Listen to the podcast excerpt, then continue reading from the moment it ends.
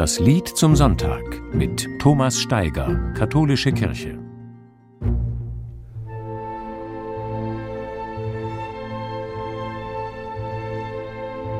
Es gibt Leid überall auf der Welt. Ich finde, wir müssen darüber sprechen, weil Leid nicht abstrakt ist, nicht theoretisch, sondern weil es zum Leben des Menschen gehört, weil es jeden von uns betrifft. Es hilft also nichts, so zu tun, als gäbe es kein Leid. Es verschlimmert die Sache nur, wenn nicht darüber gesprochen wird, weil es uns dann umso härter trifft, wenn es uns trifft, das Leid.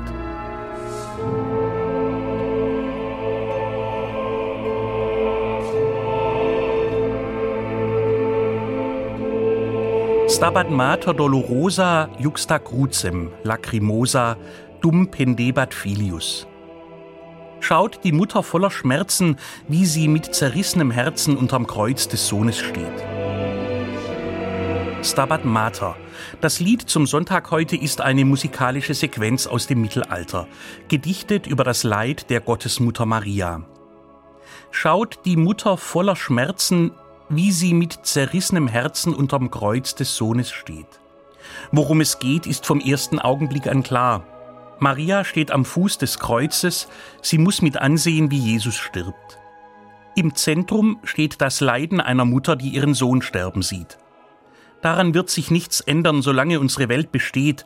Wenn eine Mutter ihrem Kind ins Grab schaut, dem sie einst das Leben geschenkt hat, das ist ein unvorstellbarer Schmerz. Ich war einmal dabei, als eine Mutter beinahe ins Grab gesprungen wäre, ihrem Sohn hinterher, als sein Sarg hinuntergelassen wurde. Ein 14-jähriger Junge, den ich nach einem Badeunfall zu beerdigen hatte. Dieses Bild vergesse ich nie mehr.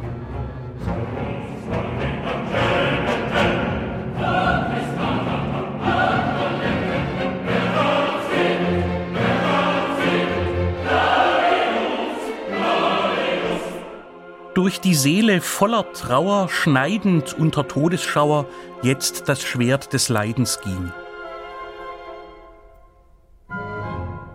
Das lateinische Original des Stabat Mater stammt aus dem 13. Jahrhundert.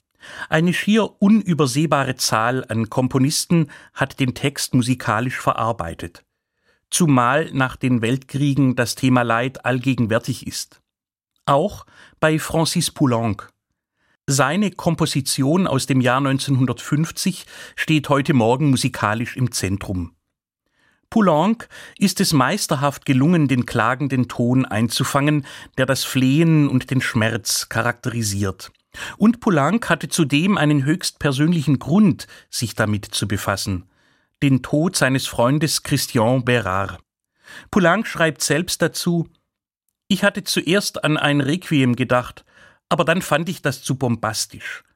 So kam ich auf die Idee eines Gebets als Fürsprache und der erregende Text des Stabat Mater scheint mir ganz passend, um die Seele des lieben Berar, der Mutter Gottes von Rocamadour, anzuvertrauen.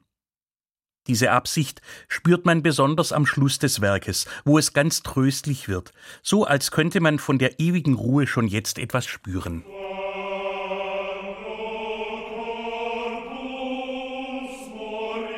Quando corpus morietur, fac ut anime donetur paradisi gloria. Wenn der Leib gleich stirbt, muss doch die Seele leben in der Herrlichkeit des Paradieses. Das Stabat Mater führt den Hörer tief in das Leid der Mutter Maria hinein. Es wird nichts schön geredet.